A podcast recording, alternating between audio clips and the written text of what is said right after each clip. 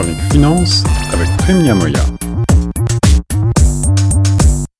Actualité dans la chronique euh, économie et finance maintenant avec notre spécialiste Prime Niamoya que j'ai le plaisir de rejoindre au bout du fil. L'Ontario a adopté euh, un projet de loi sur la réforme de la santé dans la province qui élargit euh, la prestation privée de soins et des dents grinces en particulier dans la francophonie autour de, ce, de cette privatisation du système de santé ontarien par le gouvernement Doug Ford, euh, le vote final sur ce projet de loi 60 qui prévoit donc que euh, certains soins de santé soient privatisés. Prime, tu as pu euh, lire la presse à ce sujet. Quel est ton sentiment en la matière? Mon sentiment est que le public canadien, dans l'ensemble, n'est pas encore tout à fait prêt à une véritable privatisation du système de santé. Alors pour quelle raison Tout en reconnaissant qu'il y a certains actes de chirurgie, comme la cataracte, euh, pour réduire la, les files d'attente dans les hôpitaux pour les neuf, dans, pour être traités dans les 900 cliniques privées. Alors c'est ça, il y a beaucoup de problèmes actuellement d'attente euh, et, de manque de personnel. Euh, est-ce que le projet de loi sera en mesure euh, à travers cette privatisation, de régler ces problèmes, d'après les observateurs? Pas entièrement. Mais il faut d'ailleurs souligner d'abord que, comme on l'a fait dans les émissions précédentes, que le Canada consacre une grande partie de son budget aux soins de santé. On parle de quelle, euh, de quelle proportion, de quel euh, montant? Après, dans les, dans les pays membres de l'OCDE, le, Canada se situe dans les cinq premiers pays membres qui consacrent le plus de, euh, de leur PIB ouais. Santé. C'est vrai, encore une fois, on, est, euh, euh, on a la chance d'être dans un pays qui se situe dans les bons élèves dans le palmarès mondial et le système de, de santé publique canadien est souvent présenté comme un, un, des plus performants au monde, surtout lorsqu'on le compare à celui de notre voisin du Sud, les États-Unis.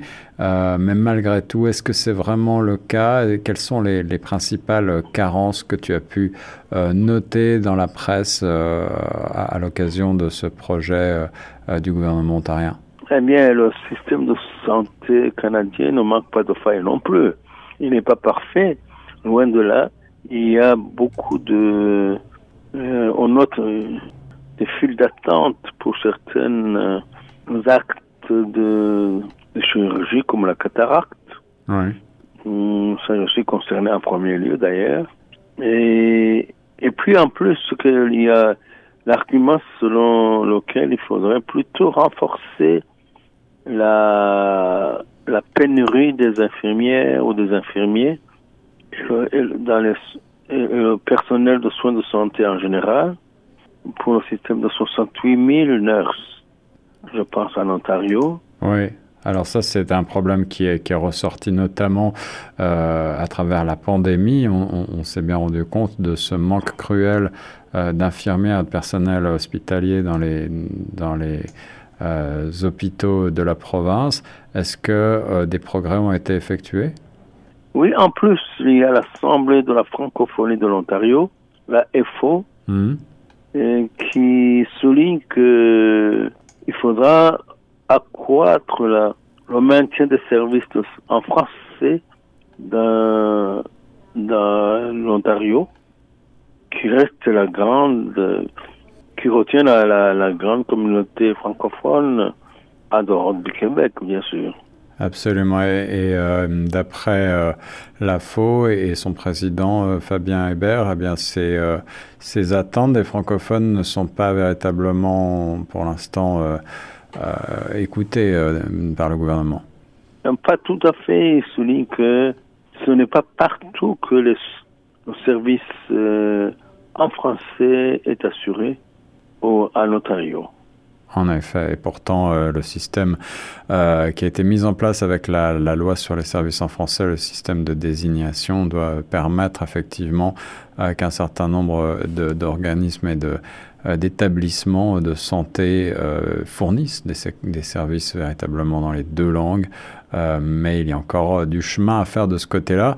en ce qui concerne la privatisation, pour y revenir en, quelques mots, Prime, le plan de de Doug Ford euh, est critiqué par certains experts, notamment pour euh, euh, bah, ce qui a trait justement à, cette privatisation. Est-ce qu'elle pourrait entraîner comme dérive avec des surfacturations ou alors des, des, ventes en quelque sorte un petit peu manipulées de, services qui n'ont pas forcément lieu d'être? Lorsqu'il s'agit de, santé publique, on est en droit de s'interroger. Qu'est-ce que tu as pu glaner sur le sujet? Euh, mais il faut savoir aussi que toute politique de privatisation implique un transfert de ressources du public vers le privé. Donc il y a ici une, une question de gros moyens financiers, un transfert important et cela implique évidemment beaucoup de problèmes techniques et médicaux. Absolument. Alors j'ajoute que d'après notre confrère CTV News et un sondage qui a été mené euh, en février dernier par la firme Angus Reid, 39% des Canadiens sont, euh, considèrent que la santé doit rester euh, publique et donc ils aimeraient que le secteur privé n'ait pas ou peu d'impact sur les soins de santé, alors que 28% disent qu'une privatisation accrue est nécessaire.